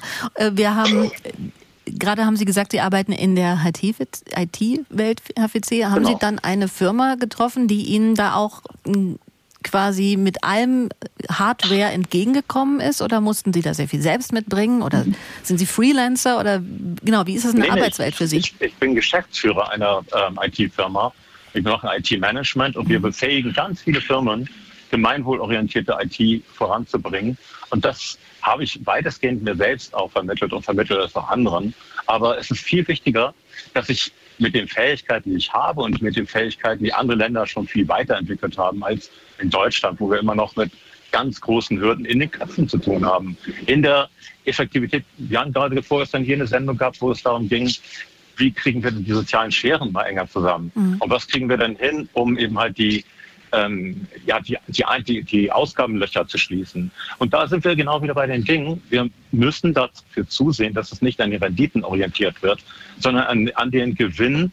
Andere Länder haben ein Glücksministerium. Behinderte Menschen oder Menschen mit Einschränkungen können unglaublich glücklich sein, höre ich an Ihrer Gästin auch. Und das ist wirklich eine Frage von, wie gehen wir denn ran? Die Menschen, die davon keine Ahnung haben, die brauchen die Lebenswirklichkeit mit Menschen, die eine andere Wirklichkeit haben als sie, damit wir davon aneinander lernen können und dann reicher werden, weil wir mehr begreifen. Das ist eine Riesenchance. Aber politisch sehen Sie da dass Menschen mit besonderen Bedürfnissen, Menschen mit Behinderung irgendwie von Parteien groß aufgefangen werden? Nein, überhaupt nicht. Ich kann Ihnen das noch viel, viel krasser sagen. Wir haben Gesetze, die eigentlich sagen, dass wir eine Gleichstellung haben, auf allen Ebenen. Die Integrationsämter sind nur damit beschäftigt, wie können sie denn die Gelder sparen, so ähnlich wie die Jobcenter auch. Wie können sie die Gelder möglichst sparen? Und die kalkulieren durch, die rechnen richtig durch, dass die Hälfte dieser Menschen in der Regel nicht klagen werden und die Behördengänge nicht machen werden, weil sie da eben halt Angst vor haben und weil sie den gegenüber scheuen. Aber eigentlich wäre es nötig, dass wir das machen. Eigentlich wäre die Haltung nötig, dass wir die Menschen so ausstatten, dass sie alles das, was sie nicht können, gut ausgeglichen kriegen, weil sie dann wesentlich mehr zur Gesellschaft beitragen können. Und das kann ich Ihnen wirklich aus leidlicher eigener hm, Erfahrung das sagen. Ich. ich danke Ihnen erstmal und äh, dass Sie uns da bei der Zugfahrt so mitnehmen. Erst wünschen wir Ihnen ein gutes Ankommen. Und äh, Frau Arnold von der Lebenshilfe Schleswig-Holstein ist ja auch bei uns zugeschaltet. Im Grunde stellt der Herr Fitze ein ganz gräusliches Zeugnis uns als Gesellschaft aus, oder? Ja, wenn man da ähm, jetzt genau reinguckt, was er gerade beschrieben hat. Ähm, ich weiß allerdings jetzt auch nicht, ob er uns tatsächlich als Gesellschaft insgesamt dieses äh, Zeugnis ausstellt, sondern ähm, spezifischen Bereichen sozusagen, mit mhm. denen man es dann gegebenenfalls auch zu tun hat, wenn man äh, Unterstützungsbedarfe hat. Wir haben nun mal, ähm, das ist aber auch ja etwas, was tief verankert ist, zum Beispiel in unserer Sozialgesetzgebung, ähm, das sogenannte ähm, Ressourcenetikettierungsdilemma. Ein grauenvolles Wort, was nichts mit leichter Sprache zu tun hat, was aber bedeutet, dass man nur dann Unterstützung bekommt, wenn man einen Stempel hat, wenn man eine Diagnose hat, mhm. wenn man ähm, sozusagen nachweisen kann, dass ein besonderer Bedarf da ist. Und dann kriegt man auch die Unterstützung. Und das aber nach Antrag. Und dann muss aber auch noch geprüft werden. Also das heißt, wir haben ein sehr, sehr großes System, in dem Menschen erstmal nachweisen müssen, dass sie ähm, Unterstützung bekommen dürfen. Und das macht natürlich was. Das macht was mit den Menschen, die diese äh, Unterstützungsleistung brauchen und das nachweisen müssen. Ähm, das macht aber was auch mit denjenigen, die das Ganze ja auch überprüfen sollen und diesen Auftrag auch haben. Mhm. Und ähm, wenn man das so aus dieser Perspektive betrachtet, dann äh, muss ich immer nur sagen, gut, dass auch Frau Schindel so andere Erfahrungen mit reinbringt heute und das Ganze auch in ein positives Licht mitrückt, weil man sonst tatsächlich genau ihrer Aussage ähm, zustimmen müsste und sagen müsste, oh Gott, wo sind wir als Gesellschaft? Und so schlimm würde ich das mhm. tatsächlich persönlich wirklich nicht titulieren. Ähm, aber wir sind wahnsinnig komplex aufgestellt und an vielen Stellen auch viel zu kompliziert und stehen uns auch gerne mal selber auf den eigenen Füßen an der Stelle. Ähm, können aber, glaube ich, schon darauf äh, auch ein Stückchen mit äh, positivem Blickwinkel schauen, dass wir ja auch schon trotzdem ein gutes äh, Stück Weg gegangen sind und dass man auch hier immer wieder einen Ländervergleich machen kann und auch sagen kann, immerhin gibt es diese Unterstützungsleistungen bei uns. Ähm, was können wir aber noch machen, damit es für alle besser wird und wir vielleicht auch von dieser Etikettierungsnotwendigkeit ähm, Tolles Wort. wegkommen können. Oder, ja. Wir haben auch bei NDR fragt, es ist unsere NDR Community Online mal diese Frage gestellt in den letzten Tagen, wo steht Deutschland bei der Inklusion von Menschen mit Behinderung? Und die, die auf ndr.de teilgenommen haben, sagen, das läuft schon gut, zum Beispiel im Bereich Sport, Medien, da kann man durchaus positive Beispiele sehen. Aber es gibt halt auch viele Bereiche mit Hindernissen, Mobilität, Arbeit, Wohnen, Schule. Und wir haben ja heute schon über Wohnen gesprochen. Wir haben auch das Thema Schule gestreift. Ich würde gerne auch noch das Thema ja, Arbeiten, die Arbeits- und Berufswelt mit Ihnen die letzte Viertelstunde vielleicht noch thematisieren. Wir haben ja grundsätzlich ähm, eine Institution, die bei uns hieß das dann immer die Behindertenwerkstätten, ähm, aber das ist etwas, was konkret weh FBM heißt. Werkstatt für behinderte Menschen. Beschützende Werkstätten hieß es auch einmal. Die WFBM sind etwas, das es in Deutschland und einigen anderen Ländern gibt in Europa. Aber in Deutschland ist der Anteil von behinderten Menschen oder Menschen mit besonderen Bedürfnissen, die da arbeiten, besonders hoch. Eigentlich sollten die Werkstätten mal dafür sein, Menschen für den ersten Arbeitsmarkt fit zu machen. Aber wer einmal hier arbeitet, kommt schwer wieder weg, ist die Kritik. Und schlecht bezahlt ist man da auch noch. Ein Hörer, Dominik Büttner aus Flensburg, hat uns dazu eine Mail geschrieben auf ndr.de. Ich bin in einer Behindertenwerkstatt und mir gefällt es gut. Ich wünsche mir von der Bundesregierung aber, dass wir mehr Geld verdienen oder behalten dürfen, damit wir nicht von unserer Arbeit, beziehungsweise damit wir von unserer Arbeit auch leben können. Es kann nicht sein, dass wir Vollzeit arbeiten, aber kaum Geld zum Leben haben. Das ist ein Thema. Herr Greving ist bei uns Heilpädagoge und Erziehungswissenschaftler. Er lehrt unter anderem an der Katholischen Hochschule in Nordrhein-Westfalen, das Sie sicher auch mal näher angesehen haben. Und Sie kritisieren die Idee und Umsetzung von diesen Werkstätten. Warum? Ja, Werkstätten waren schon mal eine gute Idee. Das heißt, die Werkstättenverordnung von 1974 beschreibt als primäre Aufgabe genau das, nämlich die Durchlässigkeit in den ersten Arbeitsmarkt. Und das ist die Zielaufgabe und die Prämisse, und das war 1974, äh, auch nach den Studentenrevolutionen und Umbrüchen von 68, eine wahnsinnig spannende Idee und das war schon fast Inklusion pur oder zumindest Integration pur. Und das hat nie funktioniert. Das heißt also, die Werkstätten wurden äh, zu Organisationen, die eine eigene Subkultur, eine eigene Sonderwelt entwickelt haben, ähm, die ein sehr großes finanzielles Volumen entwickelt haben. Wir reden inzwischen in Deutschland über 800 Werkstätten mindestens mit 300.000 Menschen mindestens, Tendenz zunehmend. Ähm, und der, der, durchschnittliche Arbeitslohn, der Kollege im Netz hat gerade darauf hingewiesen, liegt bei 160 Euro im Monat. Vor 20 Jahren, vor 23 Jahren lag er bei 135 Euro im Monat. Sie können ja mal die Inflationsrate berechnen, mhm. was das heißt. Damit davon von 160 Euro würde heute niemand aufstehen und montags morgens zur Arbeit gehen.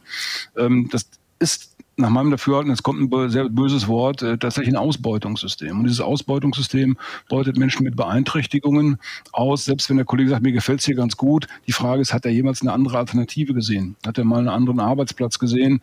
Weil ich kann nur das vermissen, was ich kenne. Und wenn ich nichts anderes kenne als eine Werkstatt und die Menschen werden gerade diese produktiven Arbeitsmitglieder behalten, ähm, habe ich vielleicht nie was anderes kennengelernt. Ähm, wir haben in unseren Recherchen, Kollege Scheibner und ich in den letzten zehn Jahren immer wieder mitbekommen, dass Menschen mit Beeinträchtigung von Werkstätten auch unter Druck gesetzt worden sind. Wenn du hier raus willst, kommst du hier nie wieder rein, solche Geschichten. Und das sind Leistungsträger, die dann behalten werden, um Produktionen ans Leben zu halten. Der Bildungsauftrag der Werkstätten kommt so gut wie gar nicht zum Tragen. Es gibt ein aktuelles Thesenpapier von Verdi aus dem Oktober diesen Jahres, Diskurspapier zum Thema Werkstätten, mhm. Äh, was genau diesen Bildungsauftrag nach vorne bringt für Menschen mit Beeinträchtigung. Also es muss um Berufsausbildung gehen, die in Werkstätten nicht stattfinden. Da sind uns die Schweizer Kollegen zum Beispiel wahnsinnig voraus.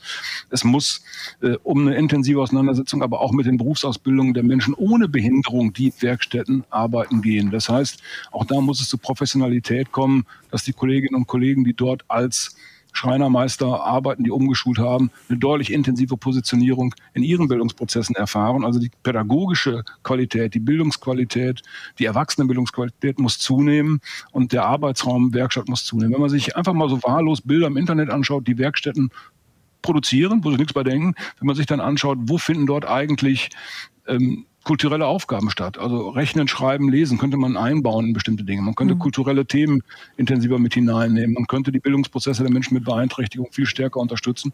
Das findet alles gar nicht statt. Das heißt, die Werkstätten produzieren und sie produzieren tatsächlich auf dem Rücken aller Beteiligten dort. Dann nämlich die Menschen, die dort tätig sind, als Handwerker ein Handwerksmeister und als andere Menschen gar nicht aus. Also es ist eigentlich ein skandalöses System, was da aufrechterhalten wird, wieder besseren Wissens. Aber so langsam scheint auch die Politik umzudenken. Es gibt Forschungsthemen dazu, es gibt Überlegungen, das Entgeltsystem der Mitarbeiter tatsächlich auch zu verändern.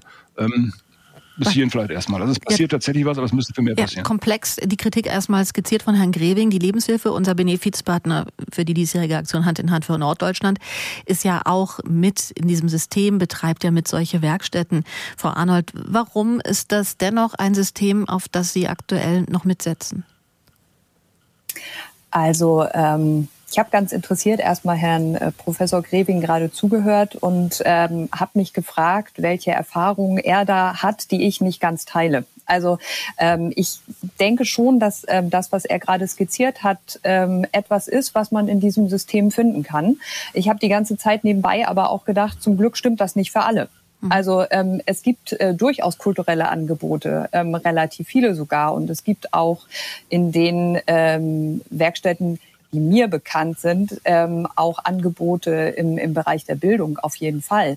Ähm, und wenn man darüber spricht, dass äh, man ein, ähm, dass dieses System sage ich mal, auflösen will und wirklich in was anderes umwandeln möchte, wofür ich tatsächlich sogar auch sagen würde, ja, wir sollten uns auf den Weg machen. Und ich kenne auch Menschen, äh, nicht nur die in Werkstätten arbeiten, sondern die eben dort auch Geschäftsführungen sind, die Vorstände sind an der Stelle, die sagen, ja, ähm, auch wir gehen diesen Weg sehr gerne mit. Aber die Frage ist ja auch, wohin? Also das heißt, man muss an der Stelle dann auch Antworten finden auf die Frage nach dem Wohin. Und wenn man diese Antworten nicht findet, weil man zum Beispiel in Richtung des ersten Arbeitsmarktes äh, keine guten Andockmöglichkeiten findet, ähm, dann ist es relativ schwierig zu sagen, wir lösen jetzt einfach mal was auf und dann gucken wir, was passiert.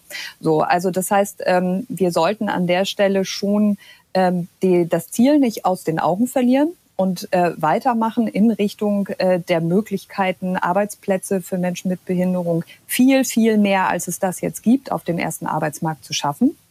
Aber wir sollten auch ein Stückchen aufpassen mit dem, ähm, was für einen äh, Weg wir mit den Werkstätten beschreiten. Zumal es ja sogar auch Menschen mit Behinderung gibt, die nicht mal in eine Werkstatt mit Behinderung äh, kommen, weil auch dort ähm, zum Beispiel ein gewisses Maß an Produktivität auch vom Gesetzgeber noch vorgeschrieben ist, damit ähm, dort eben diese Arbeitsleistung auch erfolgen kann. Also das ist so ausdifferenziert, dass man auch fast schon im Rahmen einer solchen Sendung mhm. keine ähm, Antwort geben kann, ähm, wo man nicht am Ende an irgendeiner Stelle mit einem blauen Auge rauskommt. Denn letzten Endes soll ja ein alternatives System für alle da sein und auch für die, die jetzt in den Werkstätten sind und sagen, es geht uns da gut.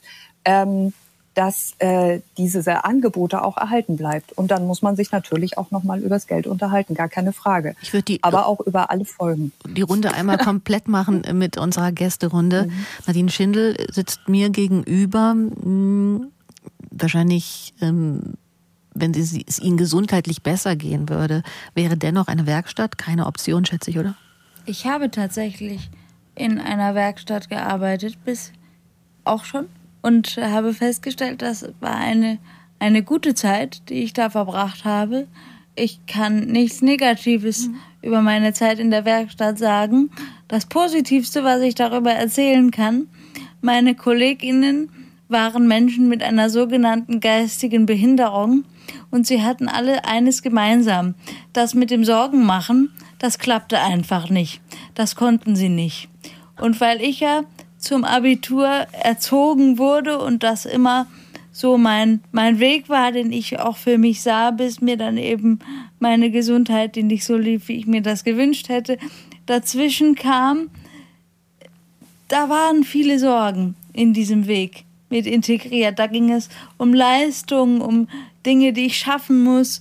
Und ich gehöre zu den Menschen, die das so erleben, damit ich die Leistung bringe, die ein anderer Mensch vielleicht unter anderen Voraussetzungen mit 80 Prozent seiner Energie äh, bringen kann, muss ich 150 Prozent Energie aufwenden.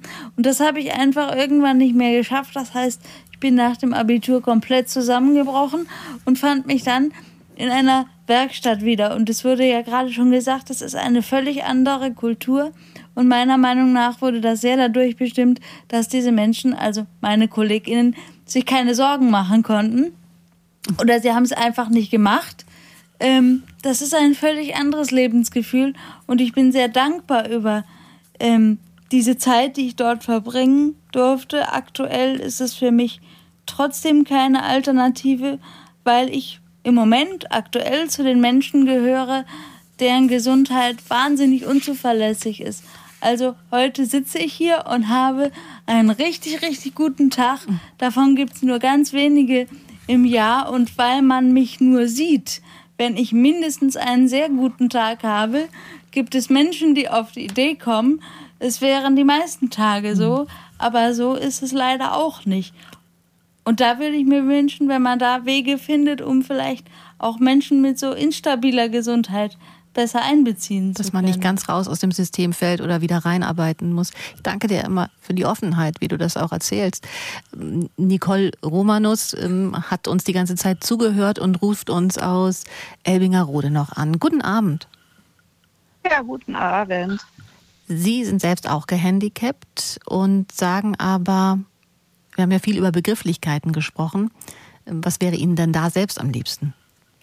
Also ich sage also über mich selbst, ich bin ein Mensch mit Behinderung. Ähm, da steht der Mensch im Vordergrund und die Behinderung ist immer dabei. Klar, ich habe nur diesen einen Körper und mit dem muss ich mein Leben bestreiten und kann auch mein Leben bestreiten. Dafür sind halt Hilfsmittel nötig. Ähm, bei mir ist es halt ein Rolli, dass ich von A nach B komme.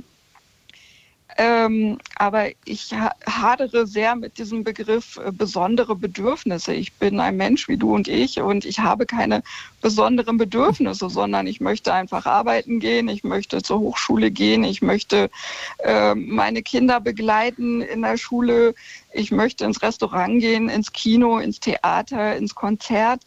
Und ähm, ja, das ist, ich merke halt, wie, mit wie vielen Barrieren und wie, mit wie viel Aufwand das auch verbunden ist. Und ähm, was die ähm, Kollegin eben vor mir sagte, dass die Gesundheit oft so ein wackeliges Konstrukt ist und sehr anfällig. Das kenne ich selber auch. Und ähm, ja, ich arbeite trotzdem oder versuche gerade wieder in Arbeit zu kommen. Ähm, das, das ist immer ein langer Weg, aber ein Arbeitgeber, der wirklich äh, einen fördert und äh, die Fähigkeiten, die Menschen mit Behinderung mitbringen, äh, schätzt, also was müssen wir erfindungsreich sein? Wie schnell und flexibel müssen wir reagieren, weil wir ständig auf eine Umwelt treffen, die nicht auf Rollstuhlfahrer beispielsweise eingestellt ist. Ähm, also das formt einfach auch Talente und Fähigkeiten, die haben Menschen ohne Behinderung in der Form oft gar nicht.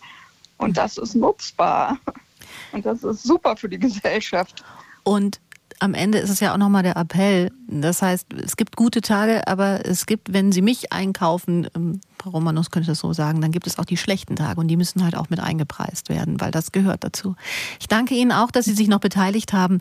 Wir sind schon am Ende dieser Redezeit. Ähm, unser Thema war heute Leben mit Behinderung. Wie kann Inklusion gelingen? Und ich danke den Gästen, vor allem auch Nadine Schindel, die uns einen Einblick gegeben hat, wie es ist, mit einer Behinderung zu leben, wie sehr einem die Gesellschaft aber einfach oft behindert, in allererster Linie erstmal. Und dass man dann nicht Mitleid braucht, aber man muss halt gesehen werden. Mitgefühl ist richtig wichtig. Augenhöhe ist es auch. Trost, Trost und Augenhöhe. Und ich danke an Professor Dr. Heinrich Greving. Er ist Buchautor, ist Leiter der allgemeinen und speziellen Heilpädagogik an der Katholischen Hochschule Nordrhein-Westfalen und Alexandra Arnold, Geschäftsführerin der Lebenshilfe in Schleswig-Holstein. Auch Ihnen beiden vielen Dank. Die Lebenshilfe ist unser Partner bei Hand in Hand für Norddeutschland in allen vier Bundesländern hier im Norden. Und wenn Sie das mit einer Spende unterstützen möchten, dann laden wir Sie gerne dazu ein, auf ndr.de Hand in Hand für Norddeutschland drauf zu klicken. Da sehen Sie dann ganz viele Projekte, die eben finanziert werden von der Lebenshilfe und wo auch eine Ihrer Spenden dann mit landen würde. In Mecklenburg-Vorpommern, in Niedersachsen, in Schleswig-Holstein oder eben in Hamburg. Und da gibt es dann auch auf unserer Redezeitseite nicht nur die Links dazu, sondern auch nochmal Videos, wo man auch Nadine Schindel sieht, wie sie ähm, alleine lebt, ohne alleingelassen zu sein in ihrem Festlandwohnprojekt. Ich wünsche Ihnen noch einen schönen guten Abend. Die ARD Infonacht mit Frederik Fleig übernimmt hier gleich. Mein Name ist Nina Zimmermann und vielleicht hat diese Redezeit so ein bisschen den Blick füreinander auch geöffnet und geschärft. Das würde mich sehr freuen. Ich wünsche Ihnen noch einen schönen guten Rest an. Bis bald.